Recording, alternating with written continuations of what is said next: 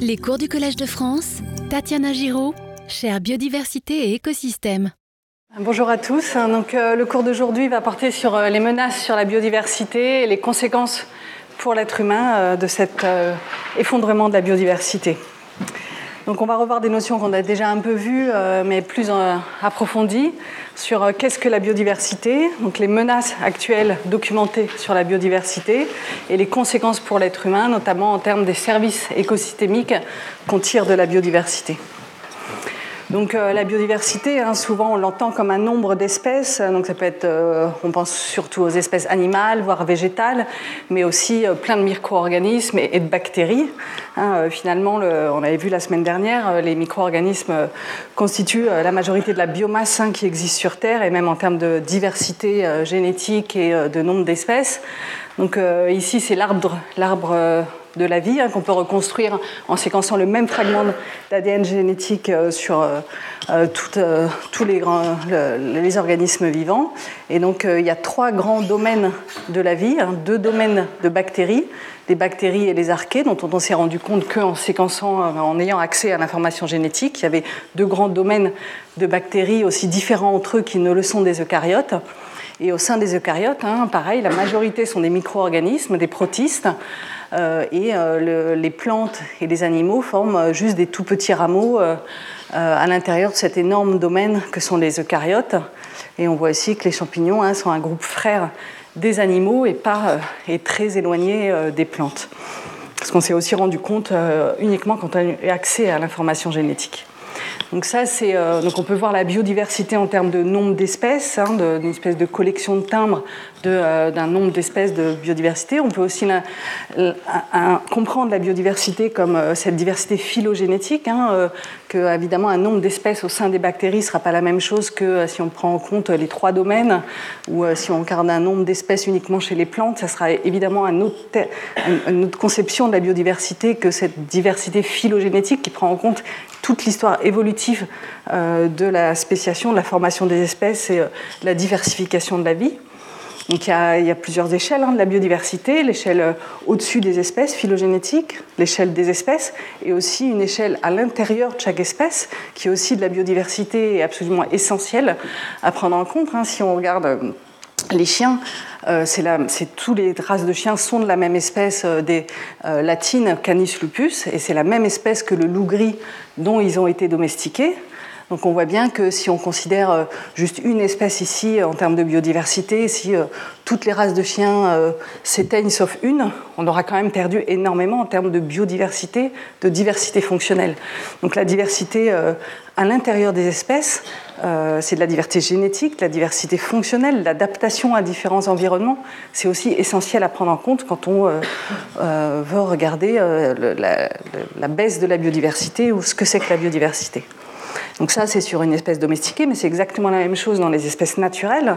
par exemple, chez les tigres, il y a huit sous-espèces de tigres. trois ont déjà disparu et elles étaient adaptées, pardon, elles étaient adaptées à leur milieu.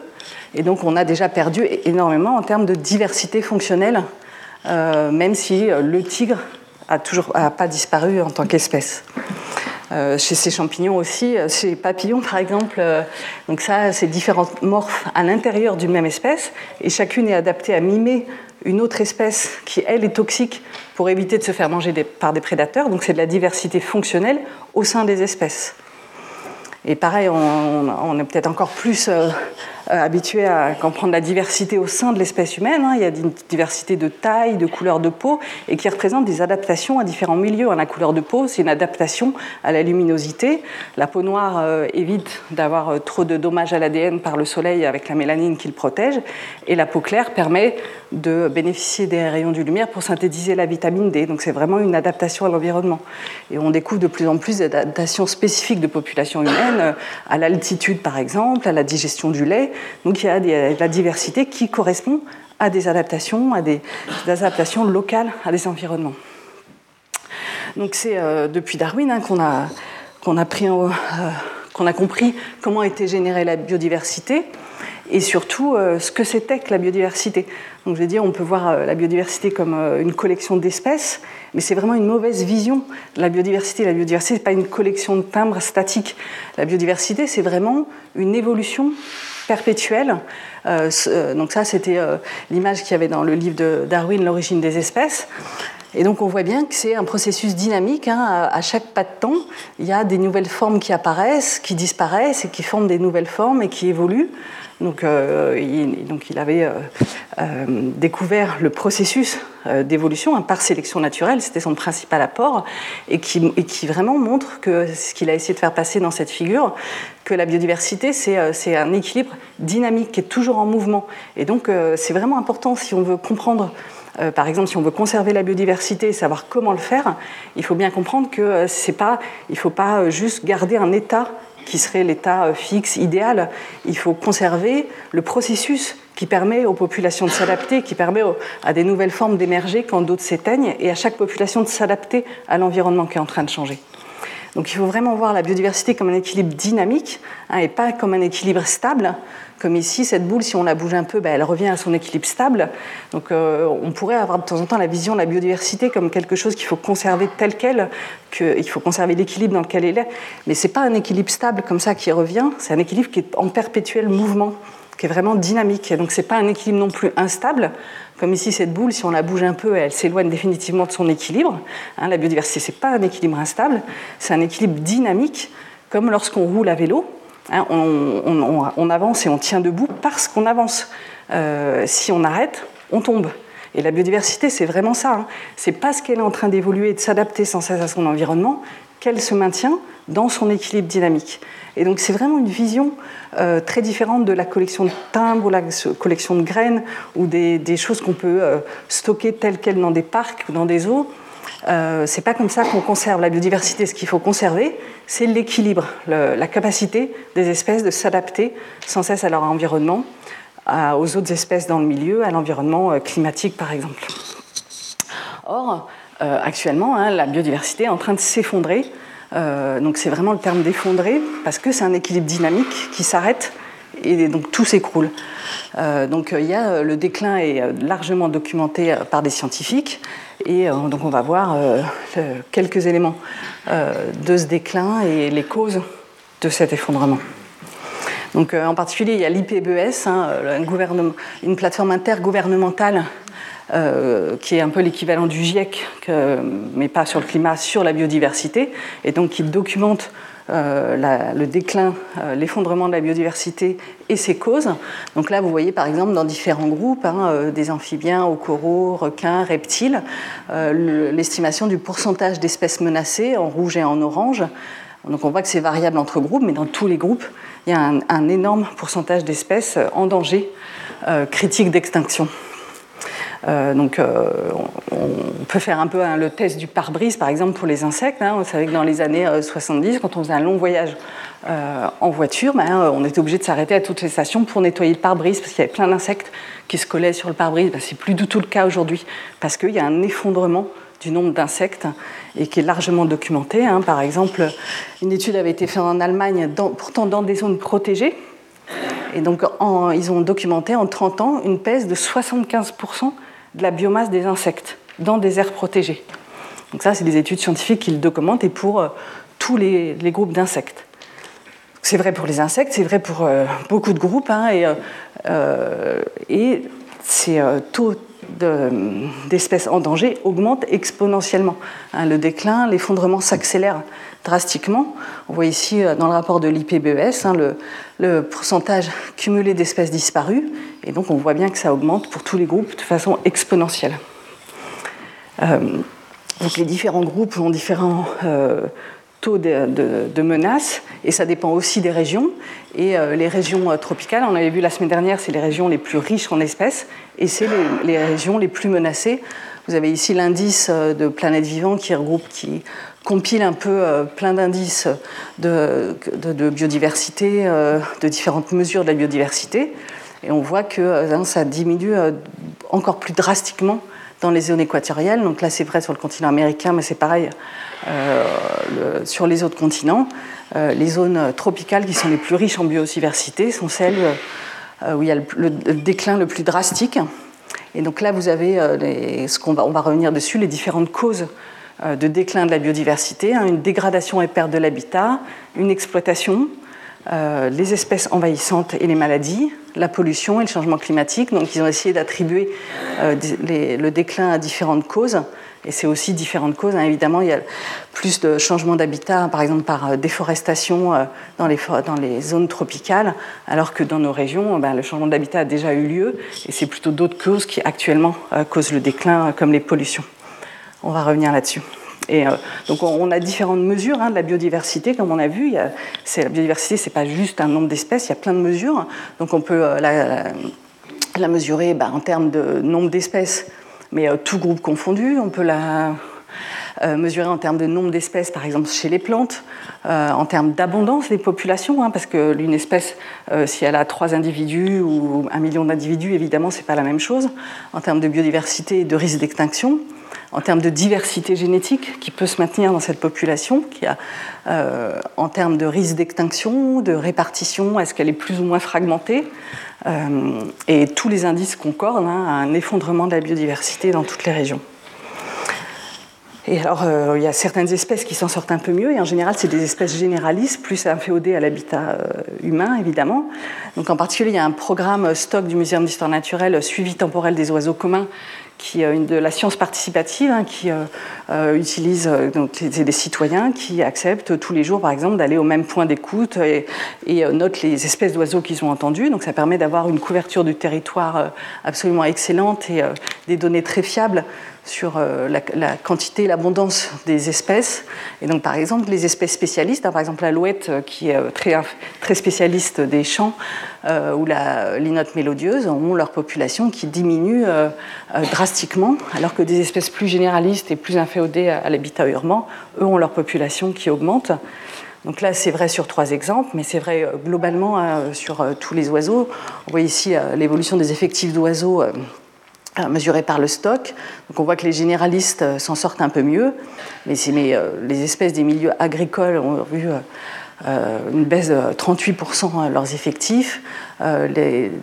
toutes les espèces, si on considère toutes les espèces, il y a des diminutions drastiques. Alors dans nous, dans nous chez nous, les forêts ont pas diminué ces dernières années, donc c'est resté assez stable.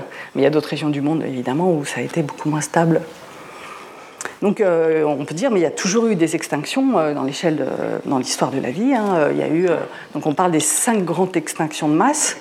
donc à l'ordovicien, 86% des espèces ont disparu. On peut voir ça sur les registres fossiles. Au Dévonien, 75%. Au Permien, c'était la grande, grande extinction où 96% des espèces ont disparu. Au Trias, 80%. Au Crétacé, hein, la dernière extinction de masse, c'était 76% des espèces.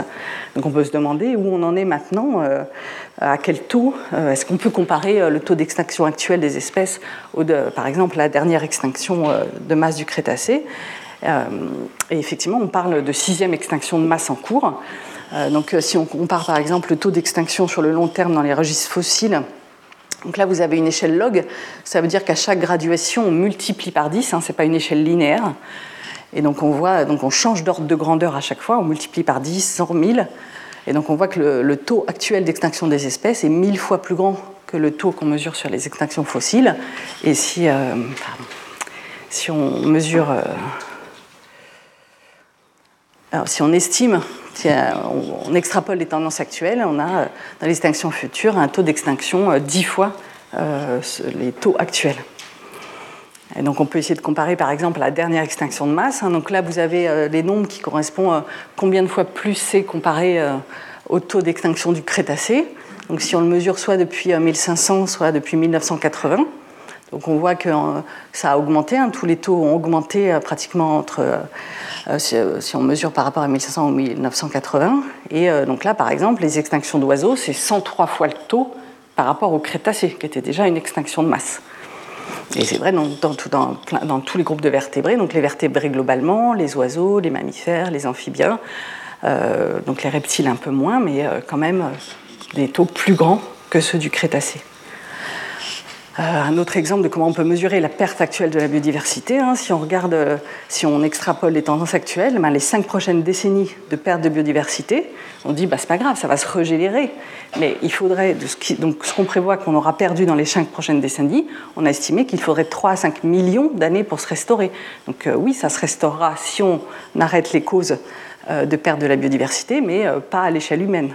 Hein, les, dernières extinctions de masse, le temps qu'il a fallu euh, pour euh, régénérer autant d'espèces, c'était euh, des millions d'années. Et en plus, on a ce qu'on appelle probablement une dette d'extinction, c'est-à-dire que même les espèces actuellement qu'on considère qui sont peut-être pas en danger ou qui sont encore là, peut-être qu'elles sont juste, euh, euh, elles, sont insauvables. elles sont déjà pratiquement éteintes. Euh, c'est comme quand on, regarde les, les, satellites qui tournent autour de la Terre. S'ils dévient leur orbite, ils vont tomber. Ils tombent pas tout de suite, hein, ils tombent en, en, cercle, mais on sait qu'ils vont tomber parce qu'ils peuvent pas se maintenir. Et donc pour expliquer ça, par exemple, c'est ce qu'on appelle un vortex d'extinction. Donc on avait vu la semaine dernière, hein, souvent les populations euh, évoluent, euh, enfin la dynamique des tailles de population euh, à cette forme-là, c'est-à-dire qu'ils augmentent de façon exponentielle avec le temps jusqu'à un équilibre stable qui sont limités par les ressources. On peut modéliser ça par des modèles très simples. Et ça, ce que ça veut dire, c'est que quand il y a très peu d'individus, le taux de croissance est positif. Et quand il y a beaucoup d'individus, le taux de croissance est négatif, il revient à son équilibre. Donc c'est euh, le taux de croissance, hein, l'équilibre, si l'équilibre de ces cas individus ici, ben, euh, on revient à l'équilibre, c'est-à-dire que le taux de croissance est, négatif euh, quand on est au-dessus de K et il est positif quand on est en dessous de K et on revient à l'équilibre. Donc dans ce cas-là, on peut se dire, bon, c'est pas grave, si une population a peu d'individus, si on la met dans des réserves, elle va se restaurer, puisque son taux de croissance va augmenter, puisqu'il y a peu d'individus. Le problème, c'est qu'il y a plein de populations qui ont ce type de courbe de croissance, ce qu'on appelle l'effet Ali euh, du euh, nom du chercheur qui l'a mis en évidence. C'est-à-dire que, en fait, il existe un, un nombre d'individus en dessous duquel le taux de croissance redevient négatif. C'est-à-dire que s'il n'y a pas assez d'individus, la population, elle décroît. Par exemple, chez les plantes, bah, parce qu'il n'y a plus assez de pollen. S'il n'y a pas assez de plantes, il n'y a pas assez de pollen pour polliniser même les individus qui sont là. C'est euh, pareil chez ce petit coléoptère. S'il n'y a pas assez d'individus, bah, il ne trouve pas de partenaires pour se reproduire. Et donc, en dessous d'une certaine euh, euh, taille de population, c'est le vortex d'extinction. Il diminue, même s'il a les conditions pour se maintenir, assez de ressources il n'y a plus assez d'individus pour maintenir la population. C'est ce qu'on appelle le vortex d'extinction. Et donc, si pour certaines populations, donc euh, peut-être qu'elles sont encore là, mais il n'y a pas assez d'individus pour que même elles puissent se maintenir, même si on lui redonne les conditions euh, et les ressources, l'habitat pour se maintenir. Et en particulier, ça c'est vrai quand on a des habitats très fragmentés. Euh, ben, on a des toutes petites populations qui ne sont pas capables de disperser jusqu'au prochain patch, et donc chaque population est vouée à l'extinction, et donc c'est ce qu'on appelle une dette d'extinction. Hein, pour euh, parodier euh, l'affiche du film La haine, hein, où jusqu'il disait, c'est la blague de quelqu'un qui tombait d'en haut d'un immeuble et qui disait jusqu'ici tout va bien, jusqu'à la chute, hein, l'espèce est encore là, mais on sait qu'elle est vouée à, l'extinction. Donc il y a quand même une prise de conscience depuis un certain nombre d'années qu'il y avait une baisse de la biodiversité. il y a eu des différentes réunions intergouvernementales pour essayer de évaluer le problème et d'avoir des objectifs politiques chiffrés pour restaurer la biodiversité. Hein. Donc il y a eu euh, en 92 euh, euh, la conférence sur la biodiversité, différentes COP, différents objectifs avec vraiment des plans stratégiques et des objectifs de restauration de la biodiversité. On voit que ça n'a pas absolument pas influencé la tendance de la baisse de la biodiversité jusqu'ici. Donc on peut faire différentes projections sur, suivant ce que finalement on va arriver à faire. Euh, donc on peut euh, accélérer encore la, chute ou, euh, suivant ce qu'on arrive à faire, peut-être la restaurer. Donc ça, c'est les, les, constats sur la documentés par les scientifiques sur la baisse de la biodiversité. Les causes, quelles sont les causes? Donc bah, clairement, tout est lié à, l'homme, hein, à la présence humaine, à différentes actions dues à l'homme. Donc, par exemple, si on regarde sur différents continents, euh, le pourcentage euh, restant de population initiale de gros animaux en Australie, en Amérique du Nord, au Madagascar, on voit que ça a chuté drastiquement, bah, pile à l'arrivée euh, des êtres humains sur les continents en question. Hein, c'est pas tous au même moment, donc c'est pas tous une cause extérieure qui a fait causer la biodiversité. À chaque fois, l'arrivée de l'homme sur un continent qui a causé la baisse là en particulier des populations de gros animaux par surexploitation. Donc les menaces sur la biodiversité, alors souvent on pense tout de suite au changement climatique, hein, évidemment, parce que c'est, même s'il l'est pas assez, il est quand même assez présent dans les médias. Mais actuellement, l'IPBES a estimé que c'était que la troisième, le troisième facteur globalement sur la planète euh, de baisse de la biodiversité. Alors euh, évidemment, ça peut euh, devenir plus important si le changement climatique devient plus important, et il y a de fortes chances que ça soit le cas. Donc on avait vu la semaine dernière, on peut faire différents scénarios de changement climatique qui a été fait par l'IPCC, un, organisme intergouvernemental sur le changement climatique, donc avec un état des lieux sur le réchauffement actuel et des projections suivant euh, bah, différentes euh, actions ou pas qui pourraient être faites. Euh. donc, par exemple, si le, CO2 reste constant par rapport à, l'année 2000, si on continue pareil, si on arrive à stopper plus ou moins les émissions de gaz à effet de serre. Donc, il y a différents scénarios et ces différentes projections.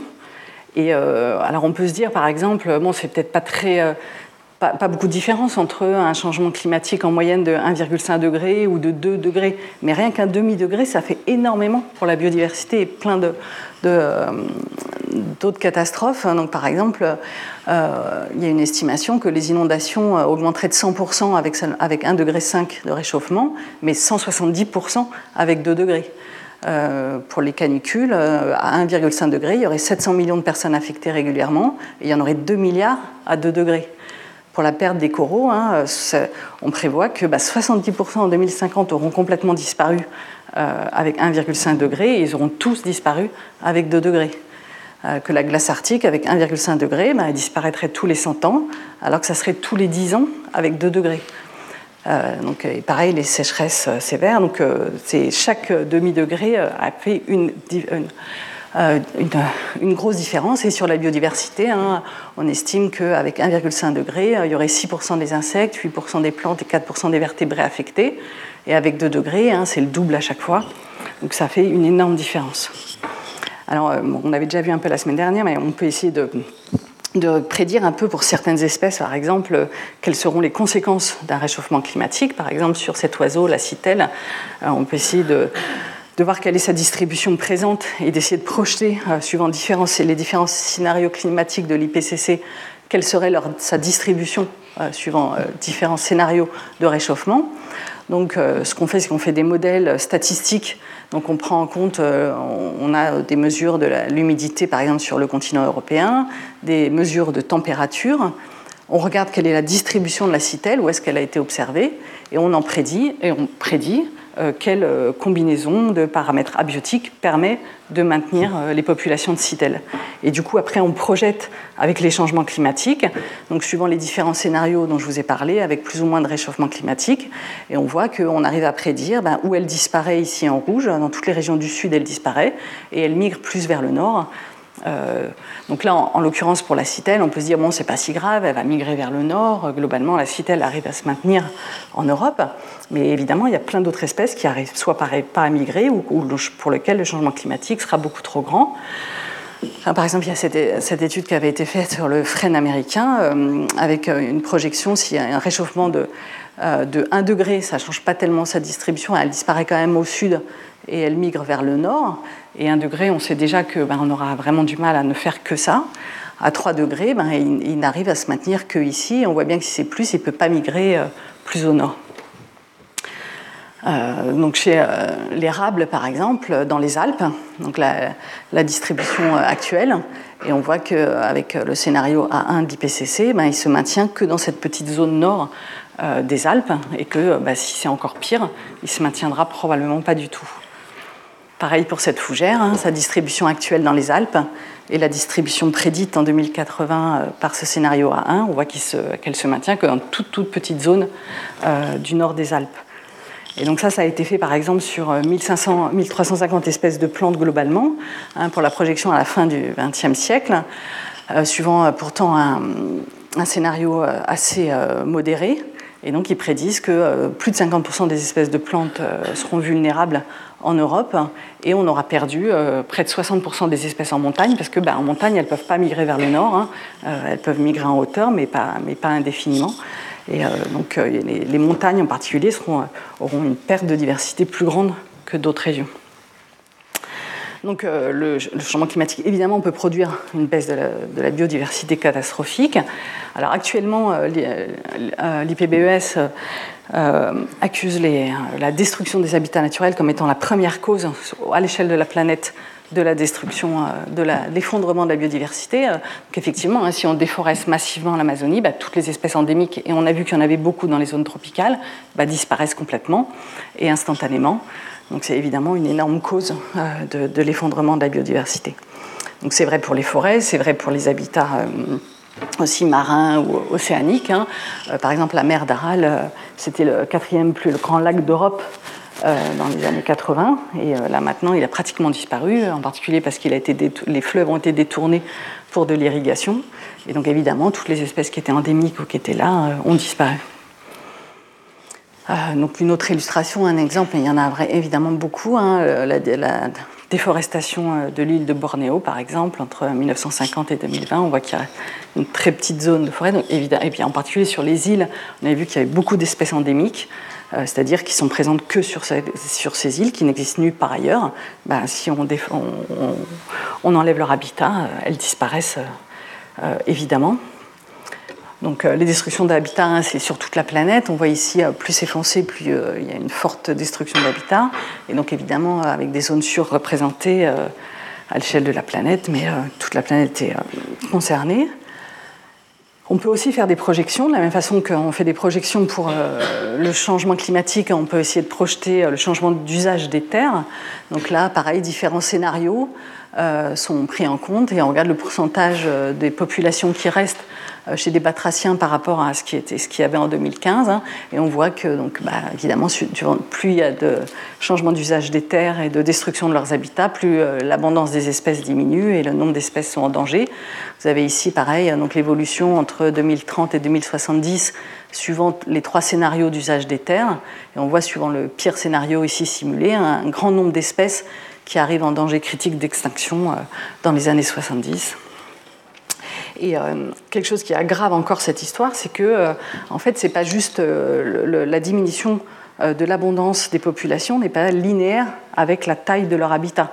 C'est-à-dire que si on fragmente une forêt, si on la diminue, ça va diminuer plus que linéairement la capacité des espèces à se maintenir, en particulier par l'effet Ali et par d'autres effets. Hein. On voit ici la probabilité d'observer une espèce vraiment dans les forêts. Hein. Ce n'est pas des projections en fonction de la taille des fragments de la forêt.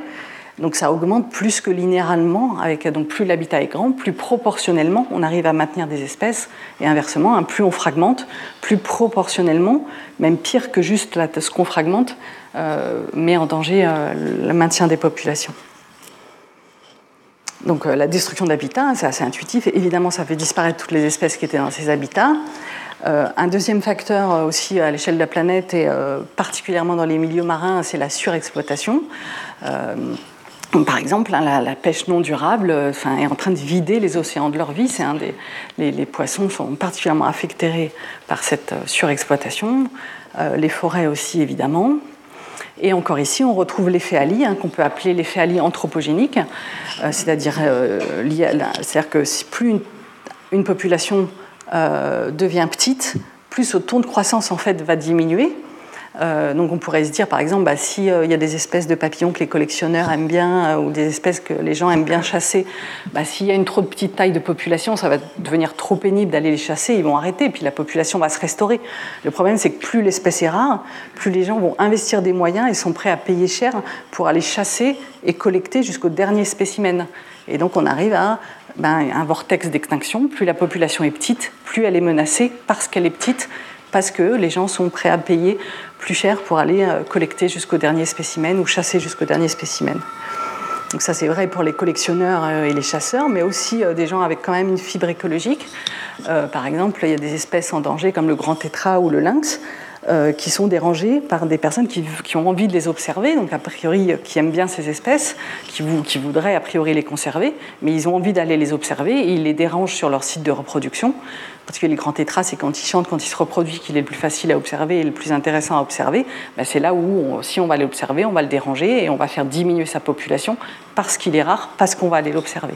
Donc c'est un effet Ali anthropogénique, le fait que la population, parce qu'elle est petite, est encore plus en danger. Et là, dû à un effet euh, humain. Donc, euh, une autre menace sur la, la biodiversité, c'est les espèces euh, exotiques envahissantes et qui est peut-être moins connue du grand public. C'est le fait que bah, c'est des espèces, avec les échanges commerciaux, les voyages humains, il y a de plus en plus d'échanges à travers la planète, et donc des espèces qui arrivent sur un nouveau continent. Alors, la, plupart du temps, elles n'arrivent pas à s'établir, mais il y en a qui, sont, qui deviennent dominantes et qui excluent des espèces locales. Par exemple, les rats et les serpents ont été beaucoup euh, euh, dispersés dans les cales des bateaux. Hein. C'était euh, par l'homme, mais pas intentionnellement. Ils étaient dans les cales des bateaux, ils débarquaient, et en particulier sur les îles, ils ont causé déjà énormément d'extinction d'espèces d'oiseaux, parce que bah, sur les îles, donc, il y a des espèces endémiques, mais il y a en général assez peu d'espèces par rapport au continent, et euh, en, particulier souvent moins de prédateurs. Donc les oiseaux n'ont pas évolué des défenses contre des prédateurs. Hein. Le dodo, par exemple, il ne savait pas voler parce qu'il n'avait pas de prédateurs. Et, ben, et, donc il était hyper vulnérable à l'arrivée euh, des hommes et, les oiseaux sur les îles. donc, à l'arrivée de ces prédateurs qui mangent leurs œufs. Donc sur l'île de Guam, par exemple, donc, plein d'espèces d'oiseaux qui, ont été éteintes parce que les serpents sont arrivés. Donc il y a des chats arrêts qui sont euh, donc des chats retournés à l'état sauvage hein, et qui menacent des populations d'oiseaux sur les îles. Les fourmis envahissantes, Cléo vous en parlera au séminaire plus davantage. Donc ça, c'est la perche du Nil qu'on a introduit cette fois intentionnellement dans un lac en Afrique pour nourrir les populations locales, hein, parce que donc on voit que c'est une source de nourriture assez intéressante. Mais le problème, c'est qu'elle est tellement énorme et dominante qu'elle menace d'extinction euh, les 200 espèces de cyclidés euh, locales, euh, endémiques, qui n'existent que dans ces lacs-là. ça, c'est le forbe, qui est aussi une plante, qui est une plante envahissante et qui menace d'extinction en Amérique des espèces locales. Euh, et donc, euh, les fourmis, euh, il y a beaucoup de fourmis envahissantes dans le monde qui menacent, pareil, les espèces d'insectes locales parce qu'elles deviennent dominantes. Et donc, il y en a de plus en plus et, et partout dans le monde. Hein. donc, quelques exemples. Donc, le cochon sauvage, qui est assez écologiquement dominant. Le, le Senecio jacobi, qui est assez toxique pour le bétail, qui est envahissant l'algue Colerpa taxifola qui a envahi euh, les herbiers de Méditerranée. Et on a pu retracer d'ailleurs que c'était qu'un seul clone qui s'est échappé de l'aquarium de Monaco. Les moules zébrés euh, donc, qui euh, posent des dégâts parce qu'ils ben, s'accrochent sur les cales des bateaux, qui vont dans les tuyaux, donc qui a, une grosse importance économique. Ces escargots qui sont relâchés en fait par les collections, par les, ceux qui ont des aquariums, hein, qui au bout d'un moment en ont marre, s'en débarrassent dans les cours d'eau et ils sont très très prolifiques. Hein. vous voyez ces œufs ici et donc ils envahissent très facilement et euh, ben, ils, excluent par compétition, on avait vu la semaine dernière, euh, par compétition les, espèces locales ou euh, ces, plantes aussi envahissantes qui forment des énormes réseaux racinaires et qui, pareil, excluent les plantes locales. Un autre exemple, c'est euh, cette vigne japonaise hein, qui a été introduite délibérément parce qu'elle fait des énormes racines, donc c'était pour limiter l'érosion des sols. Le problème, c'est que justement, elle fait des énormes racines euh, qu'elle envahit tout, qu'elle exclut tout le reste de la végétation, hein, où elle grimpe sur tous les arbres, sur tout ce qu'il y a autour, et qu'elle euh, est impossible à éradiquer tellement elle fait des grosses racines qui vont partout. Les ragondins, une autre, donc une autre espèce envahissante euh, en Europe, donc elle vient, et son aire d'origine c'est euh, l'Amérique du Sud, donc euh, là-bas il est, limité par ses prédateurs. Hein. Souvent dans l'espèce envahissante, une des raisons pour lesquelles elle devient envahissante dans un, nouveau milieu, c'est qu'elle s'est débarrassée quelque part de ses prédateurs et de ses pathogènes. Elle arrive dans un nouvel environnement où elle n'a pas de prédateurs et de pathogènes. C'est le cas du ragondin, il n'y a pas le puma pour le manger. Il n'y a pas de prédateurs en Europe, à part peut-être pour les jeunes, les fouines qui mangent les tout jeunes ragondins. Et donc il a été introduit pour sa fourrure. Hein. Euh, il s'est euh, il échappé d'élevage, voire euh, introduit intentionnellement, et il est en train d'envahir et donc exclure d'autres espèces locales. On avait vu l'exemple de la fourmi d'Argentine, qui vient d'Argentine hein, et qui a envahi toute la côte méditerranéenne et qui forme des super colonies. Donc on avait vu, contrairement aux espèces natives de fourmis qui ont chacune de l'altruisme au sein de leur nid, mais sont agressives avec les autres nids, elles, elles forment des super nids qui font toute la côte, des super colonies, c'est-à-dire qu'elles échangent leurs ressources et elles coopèrent sur 6000 km, c'est-à-dire qu'elles sont, capables de recruter en quelques minutes des milliards d'individus hein, et elles sont capables, par exemple, de tuer un crapaud vivant et de déplacer les fourmis locales. Et elles posent aussi beaucoup de problèmes dans les habitations, mais surtout pour la biodiversité. Donc il y a plein de fourmis envahissantes, hein. par exemple la fourmi de feu, euh, qui cause des brûlures euh, assez dérangeantes, et puis qui, euh, pose aussi des problèmes de dégradation de circuits électriques, de, même de béton, qui est très dominante aussi et qui exclut des populations locales aux États-Unis. Donc il y a aussi des invasions évidemment biologiques de hum, pathogènes. Euh, donc euh, juste quelques exemples, mais pareil, il y en a de plus en plus. Donc le chancre du châtaignier, euh, c'est un champignon qui a été introduit d'Asie en Europe et aux États-Unis. Alors en Europe, il fait pas trop de dégâts parce qu'il est lui-même parasité par un virus qui ne le rend pas trop virulent, alors qu'aux États-Unis, ben, il a pratiquement éteint tous les châtaigniers d'Amérique du Nord, alors qu'elle c'était une espèce assez dominante. Euh, il y a euh, un oomycète, donc c'est pas vraiment un champignon, c'est plus proche des algues, mais ça ressemble assez phénotypiquement, euh, Phytophthora, et qui est très généraliste, c'est-à-dire qu'il est capable de parasiter beaucoup d'espèces d'arbres différentes et est en train de décimer des forêts entières. Et pareil, qu'il est en train de se répandre sur la planète. il y a aussi le champignon chancre des résineux, qui pose beaucoup de problèmes et aussi économique pour la production de bois. Euh, alors les batraciens sont particulièrement menacés par un champignon pathogène euh, qui cause la chytridiomycose et qui est en train d'envahir la planète depuis les années 90. Pratiquement un seul clone, euh, une seule lignée clonale qui envahit toute la planète, mais qui est très généraliste aussi et donc il est capable d'infecter la plupart des amphibiens. Et donc il y a déjà 120 espèces d'amphibiens qui ont été décimées à cause de ce champignon et il y en a 500 qui sont menacés. Donc on, peut essayer hein, d'essayer de retracer comment se se produisent ces invasions biologiques pour essayer d'éviter qu'elles se produisent ou d'essayer de, comprendre en tout cas. Donc euh, on essaye de regarder par exemple s'il y a une population euh, euh, de champignons pathogènes natifs d'Europe, donc avec une diversité génétique, et qui a envahi, qui le monde entier. on peut essayer de regarder ben, par quelle route comment se produit l'invasion biologique Est-ce qu'il y a ce qu'on appelle un goulet d'étranglement C'est-à-dire est-ce qu'il y a juste quelques individus qui arrivent à, devenir dominants dans toutes les régions envahissantes? Donc c'est ce qu'on a fait par exemple pour le mildiou de la vigne. Donc c'est un oomycète, hein, c'est pas un champignon. Euh, on, pareil, on a cru pendant longtemps que les oomycètes étaient des, champignons, euh, donc euh, le mildiou, le phytophthora. Mais en fait, génétiquement, pareil, en, séquençant de l'ADN, on s'est aperçu que ça se branchait très proche des algues brunes. et donc, on a pu retracer que le mildiou, avec des, on utilise des marqueurs génétiques, on, on, génotype des souches qui viennent du monde entier. Et on peut retracer que euh, euh, tout, le milieu qui envahit, euh, qui pose problème dans les vignobles du monde entier, viennent d'Amérique du Nord, où il y a plusieurs espèces de vignes sauvages natives. Hein. Il y a cinq espèces de vignes sauvages qui ont chacune leur pathogène, leur mildiou. et en fait, on a, a, introduit, alors c'était à la fin du 19e siècle, on avait le problème du phylloxéra, donc des petits insectes qui causaient un problème sur la vigne. A importé du coup des porte-greffes résistants au phylloxéra des États-Unis et on a importé avec le mildiou de façon non intentionnelle évidemment, et donc qui venait d'une seule euh, des vignes, des espèces de vignes sauvages euh, locales et même quelques individus euh, sur cette vigne sauvage qu'on a importé en Europe, qui est passé en Europe de l'Est et qu'on a importé ben, avec sûrement l'échange de cépages dans les vignobles du monde entier. Hein, il n'y a que euh, en Amérique du Sud où ça vient, euh, c'est une introduction secondaire euh, depuis l'Australie. On a étudié de la même façon une invasion biologique. Alors ça, c'est un champignon qui n'a pas pas de problème pour les cultures, mais pour les populations naturelles. Hein. C'est un champignon castrateur de, de. Ici, c'est le compagnon blanc. Il produit ses spores dans les anthères de la plante à la place du pollen. Comme ça, euh, les spores du champignon sont dispersés par les pollinisateurs. Hein, c'est un peu une maladie sexuellement transmissible des plantes.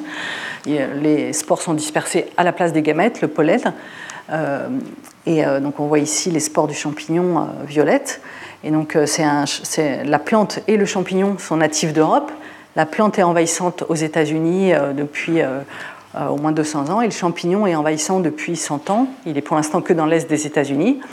Et donc, de la même façon, on a génotypé avec des marqueurs génétiques plein de souches du champignon. Et on, a observé qu'il y avait plusieurs groupes génétiques différents, ici avec des couleurs.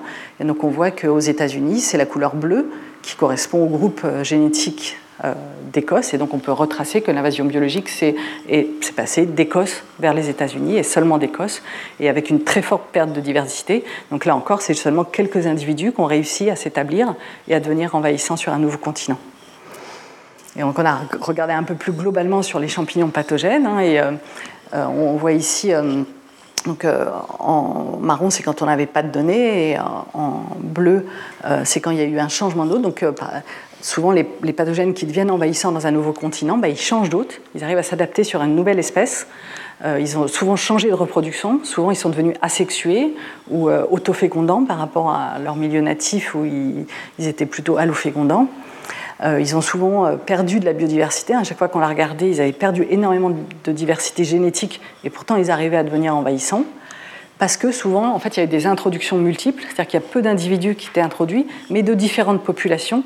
Et donc globalement, ça permettait quand même une diversité génétique, et souvent avec des hybridations entre plusieurs populations, voire entre espèces différentes, qui permettent de créer un nouveau euh, champignon euh, virulent. Donc euh, ces invasions biologiques sont catastrophiques pour la biodiversité, mais aussi on peut chiffrer le coût qu'elles représentent pour les, sociétés humaines vraiment en dollars.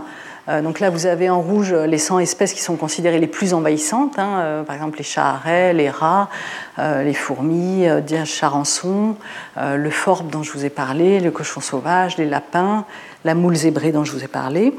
Et ça, c'est d'autres espèces donc, qui aussi ont estimé un, un coût très énorme et qui ne sont pas considérées comme les plus envahissantes donc le moustique, euh, les champignons pathogènes, des charançons, euh, les pigeons. Donc les coûts que ça représente en termes de, euh, ben, de, gestion de ces populations envahissantes et de dégâts qu'elles causent, par exemple sur des cultures. Et donc hein, l'estimation du coût global, c'est presque 163 milliards de dollars en 2017. Donc c'est catastrophique pour la biodiversité, c'est catastrophique en termes de ben, coûts directs pour les sociétés humaines. Donc on a vu euh, plusieurs causes de menaces sur la biodiversité. Hein. Une autre cause, et en particulier dans nos contrées, qui, est absolument euh, la première cause, euh, probablement par exemple sur le déclin des insectes, hein, bah, c'est les pollutions, et en particulier les pesticides qu'on répand sur les cultures. Évidemment, c'est des produits qui sont faits pour tuer les insectes, et ils le font très efficacement, et pas sélectivement. Hein. ils ne tuent pas uniquement les les ravageurs de culture, quand on répand comme ça globalement euh, dans l'environnement, bah, ça tue tous les insectes. Euh, c'est fait pour ça. Hein. Et euh, c'est évidemment une des premières causes de déclin de la biomasse des insectes. tous les insectes déclinent, même dans les zones protégées. Donc évidemment, ça ruisselle, ça diffuse partout ces pesticides. Alors euh, souvent quand on dit bah, par exemple le déclin des, abeilles, souvent on entend même dans la littérature scientifique, hein, euh, bah, en fait on ne sait pas très bien pourquoi. Donc d'accord, il y a les insecticides, il y a aussi euh, le frelon asiatique qui attaque les insectes, il y a aussi le varroa qui est un parasite qui attaque les insectes. Donc finalement on ne sait pas très bien pourquoi elle diminue.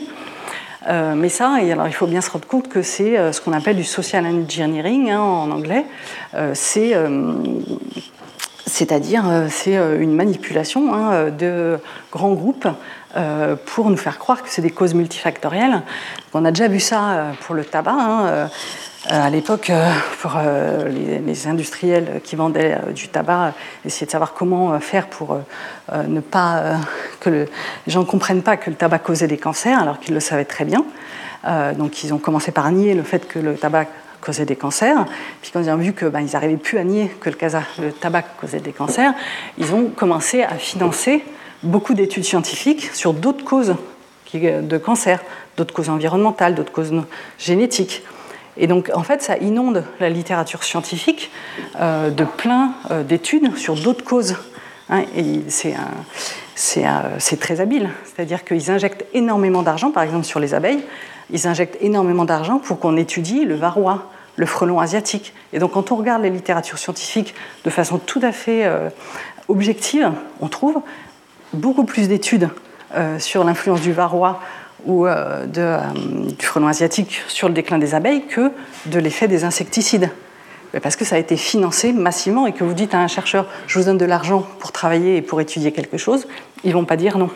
Et ils n'ont pas l'impression que ce soit un problème éthique. Mais globalement, c'est ce qu'on appelle un du social, et ça, le terme a été reconnu et créé. Hein, alors que, évidemment, ce n'est pas que les abeilles qui diminuent drastiquement, tous les insectes alors qu'ils n'ont pas de varroa, ils n'ont pas de frelons asiatiques. Euh, il y a une baisse de 75% des insectes volants en 30 ans, même dans des aires protégées. Qu'est-ce qui a changé massivement en 30 ans? Bah, C'est le fait qu'on enrobe maintenant les, semences avec des pesticides. Donc euh, avant, on, traitait quand il y avait un problème les cultures. Maintenant, on enrobe les semences euh, dans des pesticides. donc déjà 80% euh, part dans l'environnement directement par ruissellement avec l'eau. Et ça veut dire que l'insecticide est là tout le temps dans la plante. Et tous les insectes qu'il visite, tous les insectes qui sont autour, euh, ont euh, cet insecticide. Donc évidemment, ça va causer des pertes massives de biomasse des insectes. En plus, les tests qui sont faits pour autoriser les insecticides, c'est des tests de toxicité aiguë. C'est-à-dire qu'on soumet une abeille à une certaine dose d'un insecticide. Mais c'est comme si euh, on vous fait fumer une cigarette et on dit, bah, vous voyez, vous ne mourrez pas. Mais le problème du tabac, c'est une toxicité chronique, une exposition prolongée. Et puis le problème des abeilles, c'est pas tellement qu'elles vont mourir, c'est qu'elles sont désorientées par les néonicotinoïdes, par exemple. Donc on dit, bah non, elles vont très bien. Mais parce qu'on ne fait pas un test qui montre si elle arrive à retrouver sa ruche. On fait un test de toxicité chronique. Donc il y a l'EFSA quand même qui avait proposé en 2013 de faire un test de toxicité chronique pour voir l'effet à long terme et sur plein d'aspects sur les insectes. Et en fait, euh, donc il y a une étude scientifique et euh, financée euh, par des écologistes, hein, financée par les producteurs des, pesticides, qui a montré que bah, si on faisait ce test-là, 79% des herbicides, 75% des fongicides et 92% des insecticides ne réussisseraient pas le, le test. Hein. Ils ont tous une toxicité chronique trop forte. Et donc la conclusion, bah, depuis, c'est qu'il bah, ne faut pas faire le test parce que sinon on va interdire la plupart des insecticides et des pesticides. Et il y a des précédents de ces problèmes-là et de ce social engineering. Hein. Donc, euh, par exemple, euh, l'agent orange, vous savez, il était répandu euh, pendant la guerre au Vietnam, donc c'est un défoliant. Il était répandu pour supprimer les forêts et détruire les, cultures, donc pour pas que les Vietnamiens puissent s'en nourrir, puissent se cacher dans les forêts. Donc il y a eu 20% des forêts du Sud-Vietnam qui étaient affectées, 400 000 hectares, de terrain agricole. Et donc il y a euh, Richard Doll, qui était euh, une personne très respectée, c'était celui qui avait établi le lien entre l'usage du tabac et le cancer du poumon, et qui a, euh, témoigné en Australie lors d'un procès qu'il n'y avait absolument aucune relation entre le, cancer et l'agent orange. Et on s'est aperçu après, hein, quand ça a été déclassifié, qu'il avait euh, été payé pendant 10 ans par Monsanto et il avait reçu 1500 dollars par an euh, pendant un an par jour de Monsanto. Euh, donc l'État américain n'a pas pu être poursuivi parce que c'était en temps de guerre, mais donc les associations de victimes ont porté à la justice donc les fabricants de l'agent orange, hein, Docomital et Monsanto, qui ont été condamnés à verser des dommages et intérêts aux victimes. Donc ça, euh, c'est une molécule très stable dans l'environnement et donc encore maintenant, euh, elle cause des malformations et des cancers. Euh, c'est une dioxine très stable. Donc ils ont été condamnés, donc ils étaient reconnus coupables. Et donc il se passe maintenant la même chose pour le Roundup, hein, vous savez, donc, qui contient le glyphosate. Et donc Monsanto a été accusé hein, devant un tribunal international citoyen en 2016 et devant le tribunal international de la haie de crimes contre l'immunité. Écocide, hein, c'est une nouvelle notion euh, qui apparaît de plus en plus. Euh, et la justice américaine a déclassifié des correspondances internes de Monsanto qui montraient qu'elle savait très bien qu'il y avait un potentiel mutagène du glyphosate. Euh, et donc, donc, le glyphosate est tombé dans le domaine public hein, maintenant. donc, ça veut dire qu'ils n'ont plus de brevets. Et donc, c'est en partie pour ça qu'ils font des OGM résistants au Roundup qui leur permet de continuer à vendre, euh, d'obliger les gens qui achètent les OGM d'utiliser le Roundup. Et c'est le principal avantage des OGM, hein. euh, c'est le fait de pouvoir euh, contrôler la filière et l'utilisation des herbicides correspondants. Donc cette notion d'écocide, elle est vraiment importante hein, et risque de devenir de plus en plus importante dans les années prochaines. Donc c'est des attaques graves contre l'environnement. Et donc pour l'instant, donc il existe, comme dans le cas du Vietnam, euh, il y a eu des jugements euh, qui correspondent à des écocides dans des, dans des conflits armés. Mais les atteintes graves à l'environnement en temps de paix n'ont encore jamais été condamnées, ne sont pas encore reconnues par le droit international. Il y a certains pays qui le reconnaissent et la France, le Parlement français a refusé de reconnaître la notion d'écocide jusqu'ici. Donc euh, évidemment, euh, tous les pesticides euh, dans l'environnement tuent les insectes, hein, c'est fait pour ça, et on les répand de façon préventive, hein, c'est ça qui est grave, pas seulement de façon curative au moment où il y a un problème, on les répand a priori partout dans l'environnement par ces semences enrobées. et donc, évidemment, le majeur problème, c'est que ça tue des insectes. Mais par exemple, il y a une étude récente qui vient de montrer que bah, aussi ça rend résistant, ça fait évoluer des résistances et en particulier aux champignons pathogènes humains, un cryptococcus qui cause des infections humaines, euh, est devenu de plus en plus résistant aux fongicides, bah, parce qu'il se trouve dans le sol où euh, il y a plein de fongicides qui sont répandus. Donc euh, évidemment, les pesticides, fongicides sont les principales pollutions de l'environnement, mais il y en a d'autres. Hein. Donc il y a aussi les engrais qu'on répand qui causent une forme de pollution. Hein. Par exemple, le, fait de mettre plein de nitrates, ça cause une eutrophisation, c'est-à-dire que ça va faire ce... Donc il y a des algues, par exemple, qui se développent énormément parce qu'elles ont beaucoup de nitrates, elles arrivent à, se développer et elles étouffent toute la végétation en dessous et toute la vie animale en dessous. Euh, donc évidemment le plastique, hein, vous avez ça sûrement entendu parler, euh, c'est de plus en plus... Euh, on en retrouve absolument partout, on vient même en retrouver dans le sang humain pour la première fois. la pollution lumineuse aussi, hein, qui n'est pas forcément reconnue, mais si ça, dérange la reproduction des espèces nocturnes. Une autre type de pollution, évidemment, euh, c'est la radioactivité. Hein. Euh, nous, dans notre laboratoire à Paris-Saclay, on a un chercheur qui travaille sur euh, les conséquences de Tchernobyl au niveau de la biodiversité. Il faut bien se rendre compte que l'accident de Tchernobyl, ça représentait l'équivalent de 400 bombes atomiques. et avec, par exemple, le plutonium qui a une demi-vie de 24 000 ans, c'est-à-dire qu'au bout de 24 000 ans, il reste encore la moitié de ce qui a été émis au départ sur une surface qui correspond à 45% de la France. Alors souvent, enfin, des fois, on entend dire que bah, quelque part, ça a été bien pour la biodiversité, que la nature a repris ses droits à Tchernobyl, que bah, l'homme n'est plus là et euh, euh, les plantes et les animaux peuvent reprendre euh, leurs droits. c'est faux. Hein.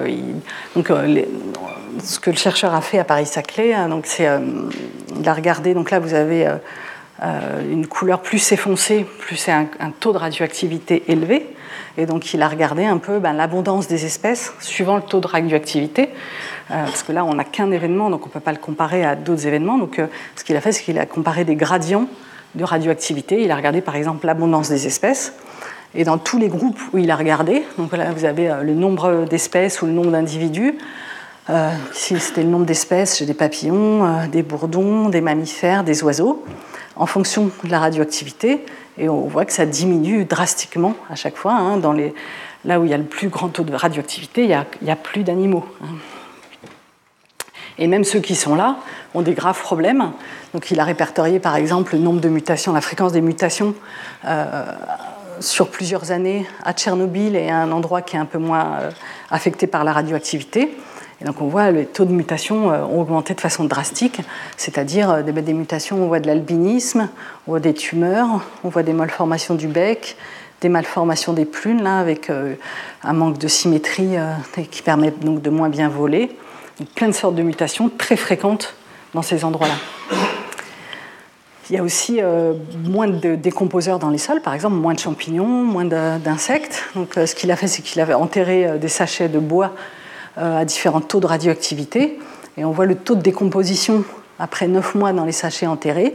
Donc euh, pratiquement tout était décomposé euh, quand il n'y avait pas de, radiation et plus rien n'était décomposé dans les sites les plus irradiés parce qu'il n'y a plus de décomposeurs, il n'y a plus de champignons. Ce qui fait que du coup il y a plein de bois morts qui s'entassent dans les forêts puisqu'ils sont plus décomposés. Donc il y a beaucoup plus de feu qu'ailleurs normalement dans une forêt qui disperse encore plus la radioactivité ailleurs. Donc, euh, donc on a vu ce que c'était que la biodiversité, on a vu les menaces actuelles sur la biodiversité, donc euh, l'effondrement euh, réel et les causes sur la biodiversité. alors on peut se dire, bon, ok, ça divers, mais est-ce que est-ce que c'est grave? Peut-être c'est dommage, mais on peut vivre avec. Mais en fait, plein d'études scientifiques montrent que non, on ne peut pas vivre avec cette baisse de diversité qui s'annonce. On pourrait se dire, bon, de combien d'espèces euh, les, sociétés humaines ont besoin? Euh, est-ce qu'il ne suffit pas de nourrir quand même les populations? C'est pas le plus important.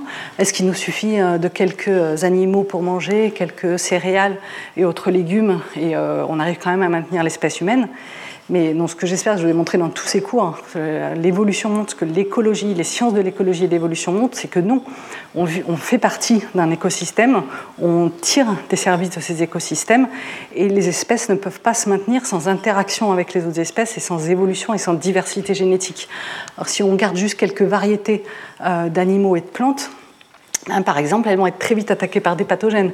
Euh, on a vu, il y a de la coévolution entre les hôtes et les pathogènes. Euh, par exemple, on n'arrête pas de réintroduire euh, chez les plantes, donc on a domestiqué des espèces souvent avec une baisse de diversité génétique. Et en particulier, on a perdu beaucoup de gènes de résistance aux pathogènes qui sont présents dans les populations sauvages. Donc, par exemple, chez le pommier, on réintroduit sans cesse des gènes de résistance qui viennent des pommiers sauvages.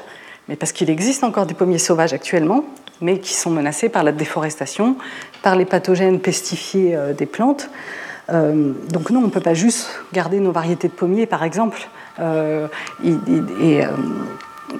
il faut, pour l'instant, pour arriver à les maintenir, on réintroduit sans cesse des gènes de résistance qui viennent des populations sauvages il serait complètement illusoire de croire qu'on pourrait les recréer. Euh, un gène de résistance, il met des millions d'années à évoluer et par coévolution avec des pathogènes. Euh, c'est des, mutations qui c'est ça, que nous enseignent les sciences de l'écologie et de l'évolution. C'est que pour avoir un gène de résistance qui évolue, c'est des, plein de mutations qui arrivent dans différents individus, qui prennent des milliers d'années pour apparaître et qui, par recombinaison, créent quelque chose qui est adaptatif, qui est bénéfique et qui va être sélectionné, mais qu'on ne peut pas recréer comme ça de rien. Hein, et donc, Darwin l'avait déjà dit, hein, ce n'est pas, euh, pas l'espèce la plus forte qui survit, la plus intelligente, c'est celle qui est plus adaptable au changement. Donc euh, on, peut entendre euh, qu'il suffit de créer un OGM qui va être super résistant à la sécheresse, super résistant aux pathogènes, et puis c'est bon. Mais non, parce que les pathogènes évoluent et, que vraiment, c'est la diversité génétique et les interactions avec nos espèces qui permet le maintien globalement de la biodiversité et aussi le maintien durable de nos cultures. Et en plus, donc, euh, toute, toute cette biodiversité, donc, euh, nous, on tire des services de cette biodiversité. Donc, évidemment, ce n'est pas forcément la seule raison pour laquelle on veut le conserver, mais ça peut être une raison. Donc, par exemple, on tire euh, bah, des ressources génétiques et pharmacologiques. Donc les antibiotiques, hein, ça vient des champignons. c'est Fleming qui avait découvert la pénicilline en faisant, en pousser ces bactéries, des staphylocoques pathogènes, et donc il y avait un contaminant, un pénicillium, qui arrivait à pousser sur sa boîte de pétri, mais les bactéries n'arrivaient pas à pousser autour hein, parce qu'il produisait cette pénicilline qui tuait les bactéries. C'est comme ça qu'il a découvert la pénicilline. Euh, depuis, on a découvert d'autres antibiotiques. On a découvert des anticancéreux euh, dans la pervenche de Madagascar, dans l'IF. Enfin, donc ça, c'est des chercheurs du CNRS à GIF qui ont découvert. Euh, mais en fait, on s'est aperçu après que c'est pas l'IF, la plante, qui produisait l'anticancéreux en question, mais un pathogène endophyte qui vivait dans l'arbre. Euh, encore l'année dernière, on a découvert euh, une plante euh, en Polynésie, le matalafi, qui produit une nouvelle molécule qui ressemble à, l'ibuprofène, qui, peut être intéressant. Donc on ne sait pas dans quelle espèce on va découvrir demain un médicament qui sera indispensable contre une nouvelle pandémie. donc la biodiversité nous fournit aussi de l'inspiration pour des modèles, pour des nouvelles technologies, hein, ce qu'on appelle le biomimétisme. c'est de plus en plus Donc, juste quelques exemples. Donc, ce TGV japonais qui a été fait euh, vraiment euh, sur la base du bec du martin pêcheur pour limiter au maximum euh, les frottements dans l'air ou des robots qui sont faits sur le modèle de ces pattes du gecko, un, petit lézard qui a, des, des, milliers milliers de poils microscopiques hein, qui du coup qui s'adhèrent aux surfaces sur avec des forces de Van der Waals hein, à l'échelle nanométrique.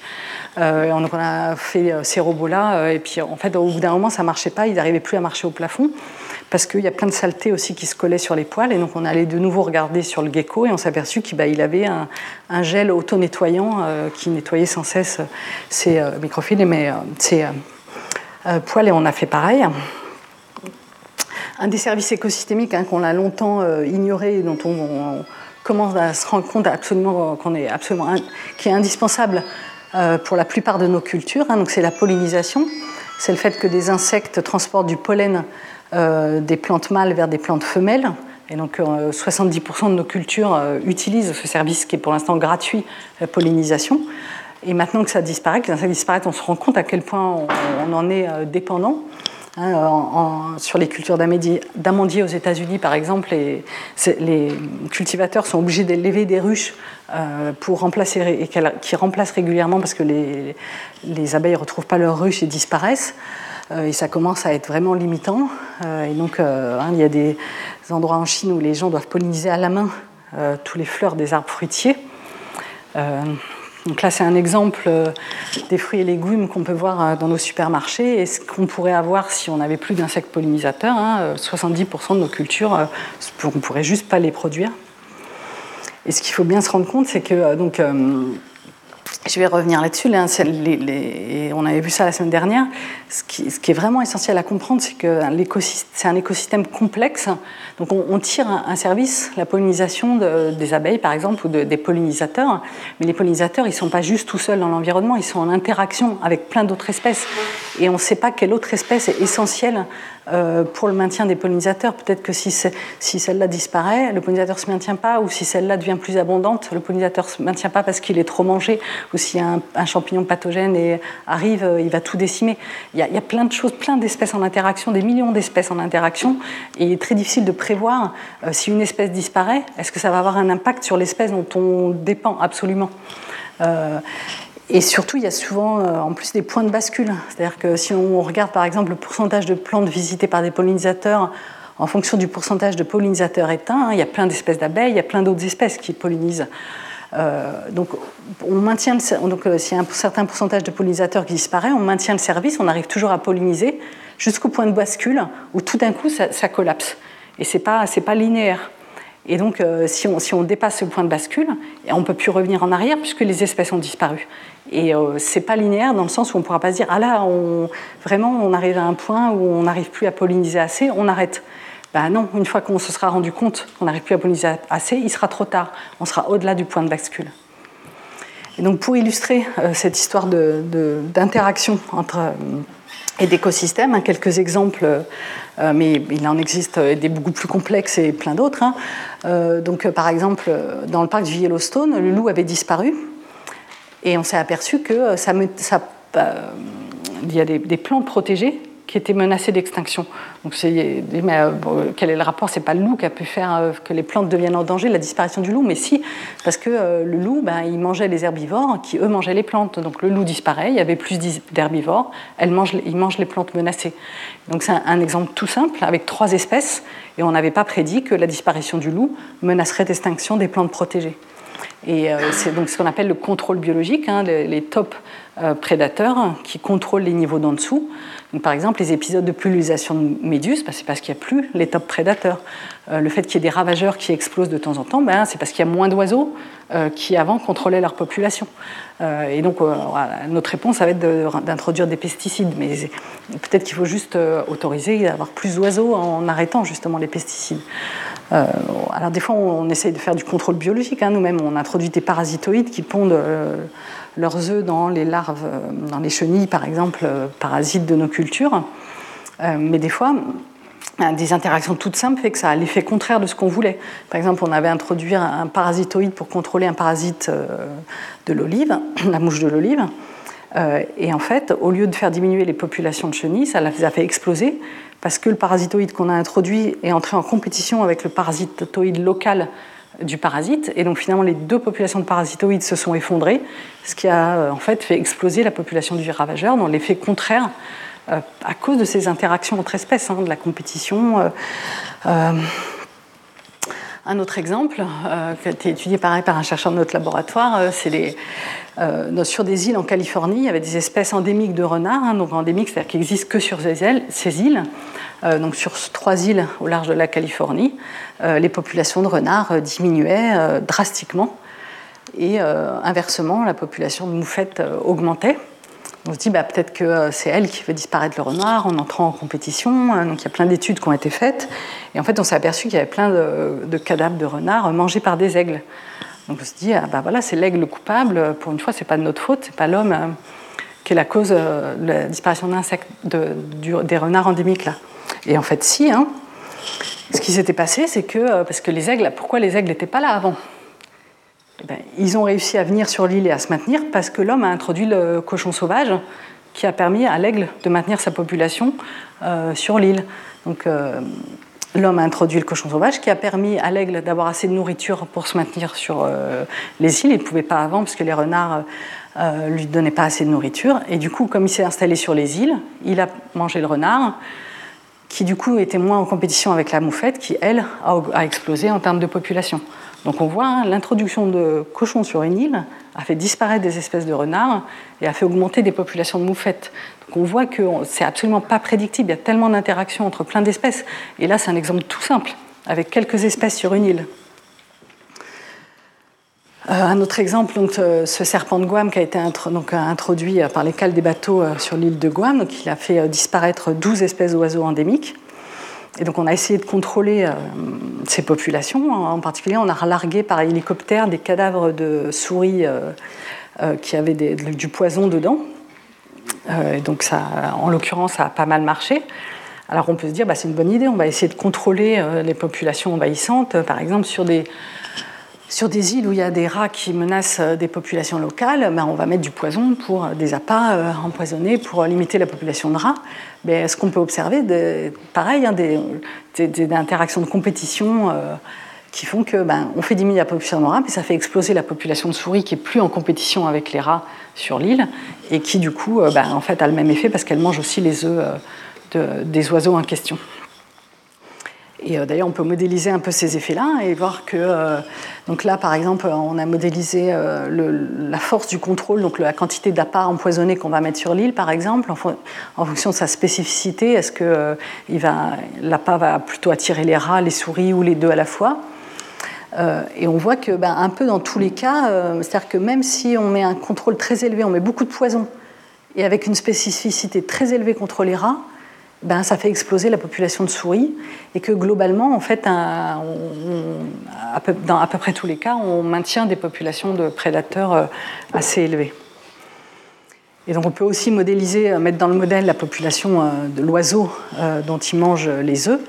Et on voit que ben, dans certains cas, on peut même rendre les choses encore plus catastrophiques. Hein, à cause de la campagne d'éradication ici, euh, donc on a fait diminuer la population de rats, mais exploser la population de souris. Et en fait, la, proie euh, qu'on voulait conserver euh, diminue encore plus en population. donc on a encore un effet contraire des effets de conservation qu'on voulait faire.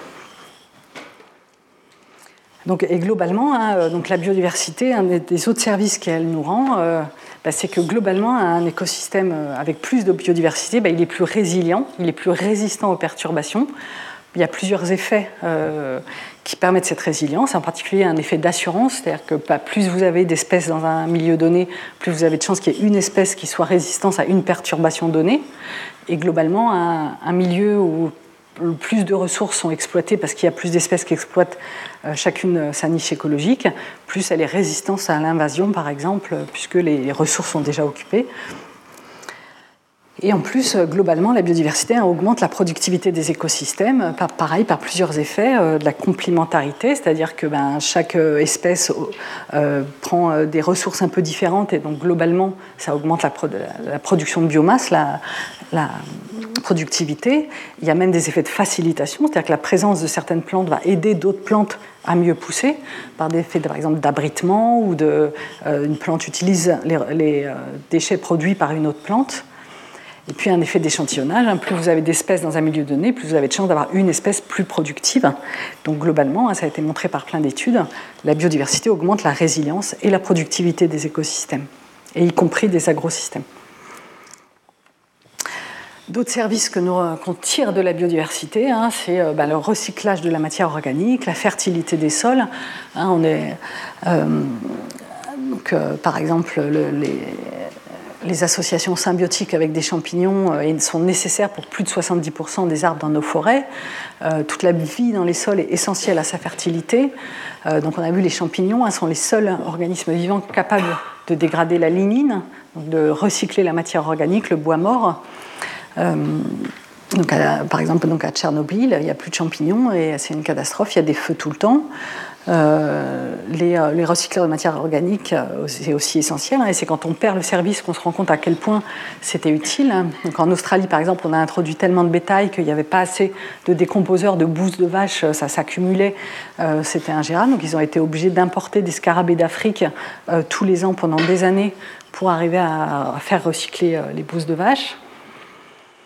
Euh, il y a aussi des services euh, qui correspondent au fonctionnement global des écosystèmes, hein, la régulation des eaux, de l'air, euh, par exemple le fait qu'on fasse disparaître toutes ces zones humides qui sont des points chauds de biodiversité.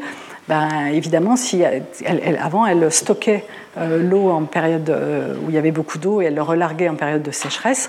Et donc le fait d'avoir fait disparaître toutes ces zones humides, évidemment, participe au fait qu'il y a de plus en plus d'inondations.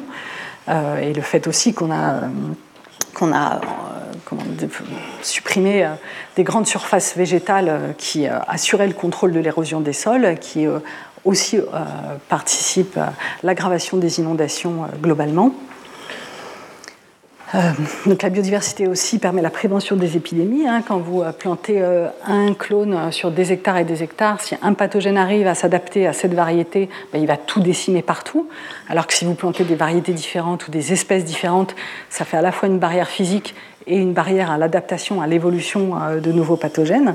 Et donc ça, ça arrive de plus en plus souvent. Hein. À chaque fois qu'on crée une nouvelle variété résistante, en 2-3 euh, ans, elle est contournée par les pathogènes, parce qu'on les plante sur des énormes surfaces, et donc il y a une énorme pression de sélection pour que les pathogènes s'y adaptent. Ça arrive sur l'olivier, ça arrive sur le blé, ça arrive partout tout le temps. Donc là, c'est un résumé des différents types de services écosystémiques que l'être humain tire de la biodiversité. Hein. Donc il y a quatre grandes classes qui ont été euh, détaillées par l'IPBES, hein, des fonctions de support, donc de production primaire, de recyclage des éléments, de fertilité des sols, évidemment de l'approvisionnement hein, par les cultures, l'élevage, euh, le bois, l'eau, mais aussi euh, très important la régulation des flux environnementaux, hein, la régulation du climat. c'est pas seulement le réchauffement climatique, c'est toute la biodiversité qui participe à cette régulation. L'atténuation de l'érosion, le contrôle biologique des prédateurs et des ravageurs, et aussi un aspect, euh, mais qui n'est pas négligeable en termes euh, d'argent, hein, d'écotourisme et de loisirs, hein, et aussi euh, une valeur esthétique et récréative et intrinsèque. Hein. On peut aussi vouloir conserver la biodiversité pour sa valeur intrinsèque. mais on peut aussi essayer, donc il y a des approches qui essayent de, chiffrer ce que nous apporte la, biodiversité, qu'on tire de la biodiversité des valeurs écosystémiques, des services écosystémiques, hein, et les estimations représentent plus que le PIB mondial chaque année. Donc clairement, on n'a pas les moyens même de se passer de la biodiversité. Ça nous apporte en argent plus que ce qu'on gagne et ce qu'on génère. Euh, alors évidemment, donc, ça peut être un argument, hein, on en a besoin, euh, et on n'est pas capable de le payer autrement. Et on peut aussi se dire, hein, c'est comme euh, la peine de mort, on peut euh, essayer de comparer les prix euh, d'un prisonnier mort et d'un prisonnier qui va passer sa vie en prison, ou on peut aussi décider que ce n'est pas le problème et que c'est plutôt la valeur de la vie intrinsèque qui compte. Donc ça, c'est une, décision sociétale, évidemment. donc, globalement, hein, la biodiversité, elle est parfois comparée à une bibliothèque. Donc, il y aurait chaque espèce serait un livre. Donc si on perd un certain nombre de livres d'espèces, bah, c'est dommage. On perd une ressource génétique, on perd quelque chose. C'est dommage, mais globalement, la bibliothèque est toujours là. Mais une meilleure euh, analogie hein, de la biodiversité, c'est plutôt euh, les rivets d'un avion. Euh, c'est Paul Ehrlich qui avait émis cette, cette analogie avec l'idée que ben, les différentes espèces seraient les rivets d'un avion. Donc on peut perdre quelques rivets, on peut perdre quelques espèces. Globalement, l'écosystème fonctionne toujours, jusqu'au moment où ben, on a perdu trop de rivets, il n'y a plus rien qui fonctionne. on a vu que les écosystèmes, c'est des interactions entre plein d'espèces qui globalement euh, fonctionnent en interaction les unes avec les autres. Et si on perd quelques espèces, il ne se passe rien. Et puis tout d'un coup, on arrive au point de bascule où tout collapse, plus rien fonctionne et euh, c'est trop tard, on a perdu euh, les espèces, on ne peut plus revenir en arrière. Hein. C'est comme parce qu'elles sont toutes en interaction. C'est plutôt une analogie de rivet d'un avion que de bibliothèque. Et donc ça, c'est encore une image toute simple, hein, mais les écosystèmes, c'est euh, des interactions entre milliers, millions d'espèces, et on est incapable de, vraiment savoir euh, qu'est-ce qui se passe si telle espèce disparaît. Et donc on ne peut pas se dire, on va juste conserver les quelques espèces qui nous sont utiles directement. Elles ne peuvent pas se maintenir sans les écosystèmes et sans la dynamique et la diversité. Donc, on a vu quelques exemples du fait que la perte d'espèces correspond plutôt à une perte de rivée d'un avion, euh, qu'une espèce disparaît, et ça a des conséquences en chaîne sur plein d'autres espèces, et qui a des conséquences pour les sociétés humaines. Et donc globalement, on en revient à l'idée que la biodiversité est un équilibre dynamique, un système complexe, donc pas une collection de termes. On ne peut pas conserver, ça sert à rien de conserver quelques individus dans des eaux.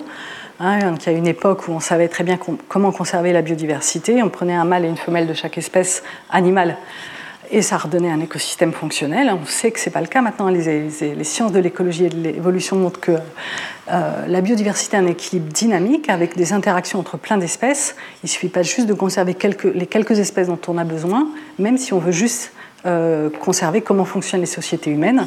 Il faut euh, conserver les écosystèmes et surtout la dynamique qui permet aux espèces de continuer à s'adapter pour continuer à, persister. Elles ne peuvent pas persister si elles ne sont pas en, état dynamique. Ça ne sert à rien de conserver des graines dans des, comme au Svalbard, hein, où ils ont fait une énorme chambre forte euh, dans le sous-sol euh, au froid pour conserver plein de graines, euh, mais ça sert à rien si elles ne peuvent pas réévoluer contre leurs pathogènes en interaction avec les autres et surtout si on ne conserve pas les habitats où elles peuvent se maintenir. Donc une image qu'on avait déjà vue, hein, une analogie qui est très parlante, c'est l'analogie de la reine rouge. c'est dans Alice, dans le livre de Lewis Carroll, Alice de l'autre côté du miroir, où Alice court avec la reine rouge du jeu d'échecs mais elle reste à la même place. Donc elle demande à la reine, mais pourquoi euh, chez moi, quand on court, on arrive quelque part? Et, la reine rouge lui dit, bah oui, mais ici, il faut courir pour rester à la même place parce que le paysage avance. Donc c'est une bonne analogie euh, des espèces qui doivent évoluer sans cesse face aux changements euh, environnementaux et aux changements des autres espèces pour juste rester dans, donc avec l'idée que la biodiversité est un équilibre dynamique où chaque espèce doit continuer à évoluer pour arriver à ne serait-ce que se maintenir. Et donc ça sert à rien de congeler euh, des graines ou de garder euh, euh, des, quelques individus dans un parc. c'est pas, hein, c'est comme si on vous disait, je, t'aime très fort, je vais te conserver, je vais te congeler.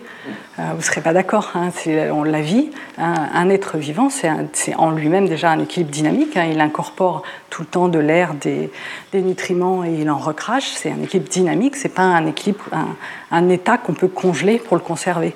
Mais la biodiversité, c'est exactement la même chose. C'est un équilibre dynamique. Et euh, donc, quand on veut conserver la biodiversité, hein, donc, euh, des fois on peut se dire oui, mais on trouvera toujours une solution, on trouvera toujours une solution technologique pour arriver à conserver et à, se débrouiller, même certaines espèces euh, disparaissent. Hein. Donc, on avait déjà vu le problème des OGM, qui est, qui est souvent dans dire que c'est un progrès et un bien pour l'humanité. et que ça permet de nourrir la planète. Hein. Nourrir la planète, c'est un slogan qui a vraiment été fait par ce social engineering, qui a été demandé par les producteurs d'OGM. Euh, et donc c'est un peu l'attitude, et, euh, en tant que scientifique, c'est difficile de s'en départir. donc c'est l'attitude de Galilée hein, face à l'Inquisition, de se dire, ben, moi je suis le progrès scientifique, je sais je faire progresser, et je sais ce qui est bon et ce qui est mieux que l'obscurantisme. Donc là, en l'occurrence, un Galilée, il avait raison, mais euh, sur, la, sur biodiversité, sur la vie, c'est beaucoup plus difficile de savoir euh, et d'être sûr d'avoir raison. Et c'est des phénomènes beaucoup plus complexes, on a vu, hein, à la fois sur des longues euh, durées de temps et des interactions entre plein d'espèces. donc là, en particulier sur les OGM, mais sur toute solution, de, de se dire qu'une solution technologique nous apportera la solution, c'est assez dangereux. Et là, en particulier les OGM, hein, loin d'être un progrès euh, ça appauvrit la biodiversité puisqu'on va créer euh, une variété qu'on va planter partout qui, a moins de diversité que ce qu'on pourrait planter. Mais surtout, hein, comme on a vu, ça permet euh, bah, déjà d'augmenter les pesticides et de, contrôler la filière. C'est-à-dire, par exemple, sur le Roundup, ben, on vend euh, les OGM résistants au Roundup et les agriculteurs qui l'achètent sont obligés d'utiliser le Roundup, alors qu'il s'est tombé dans le domaine public, ils pourraient très bien utiliser autre chose, mais ça leur permet d'obliger à utiliser le Roundup. Euh, ça permet une appropriation du vivant, puisque euh, vous savez qu'on ne peut pas breveter le vivant sauf s'il y a une invention, sauf, sauf si c'est un OGM. Donc c'est la seule solution pour arriver à breveter le vivant. Et donc plus globalement, hein, c'est c'est un peu le mythe du progrès et qui est assez répandu chez les scientifiques. et donc il y a, qu'on peut un peu comment illustrer avec le mythe d'Icare. Vous connaissez le mythe d'Icare, hein, c'était le roi Minos qui avait euh, vexé euh, Poséidon, qui lui avait, euh, Poséidon lui avait offert un taureau blanc magnifique en lui demandant de le sacrifier en hommage à Poséidon, ce que Minos n'avait pas fait. Donc pour se venger, Poséidon a rendu la femme de Minos, Pasiphae, amoureuse du taureau blanc. Donc pour résoudre ce problème, ils ont inventé une solution technologique. Ils ont demandé à Dédale de faire un, un photo, une fausse vache euh, en bois dans lequel euh, Pasiphae pourrait euh, se cacher pour s'accoupler avec le taureau dont elle était tombée amoureuse. Ce qu'elle a fait, donc la solution technologique en question a mené à une catastrophe qui était le Minotaure. Donc elle a accouché du Minotaure qui avait donc un corps d'homme et une tête de taureau. Donc c'était un nouveau problème. Bah, on a inventé une nouvelle solution technologique. Qu'est-ce qu'on a fait? Un labyrinthe pour mettre le Minotaure au milieu. Donc on, en on envoyait des jeunes gens combattre contre le Minotaure. Le problème, c'est qu'à un moment, on a envoyé Thésée, euh, dont euh, la fille de Minos était amoureuse. Euh, donc Thésée a demandé, donc c'est Dédale qui a fait le labyrinthe. Ariane a demandé, donc la fille du roi Minos a demandé comment faire pour sauver son fiancé. Donc elle lui dit ben, c'est facile, une nouvelle solution technologique, le fil d'Ariane pour sortir du labyrinthe. Donc effectivement, Thésée a pu sortir, a tué le Minotaure et est sorti du labyrinthe.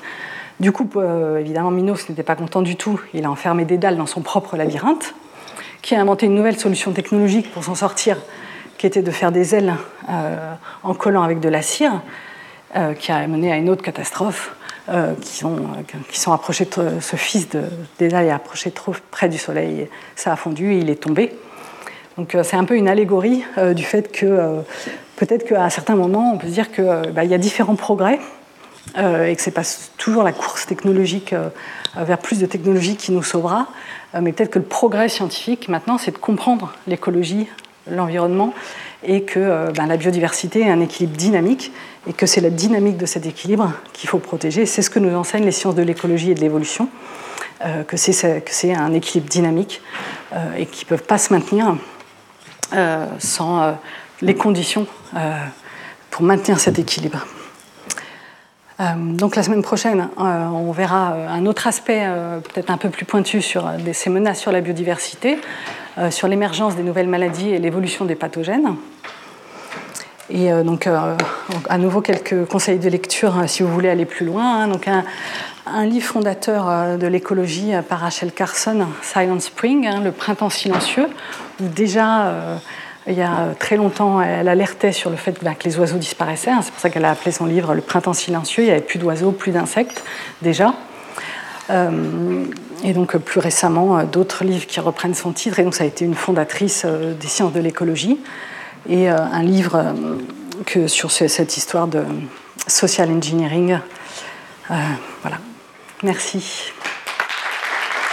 Retrouvez tous les contenus du Collège de France sur www.colège-2-france.fr.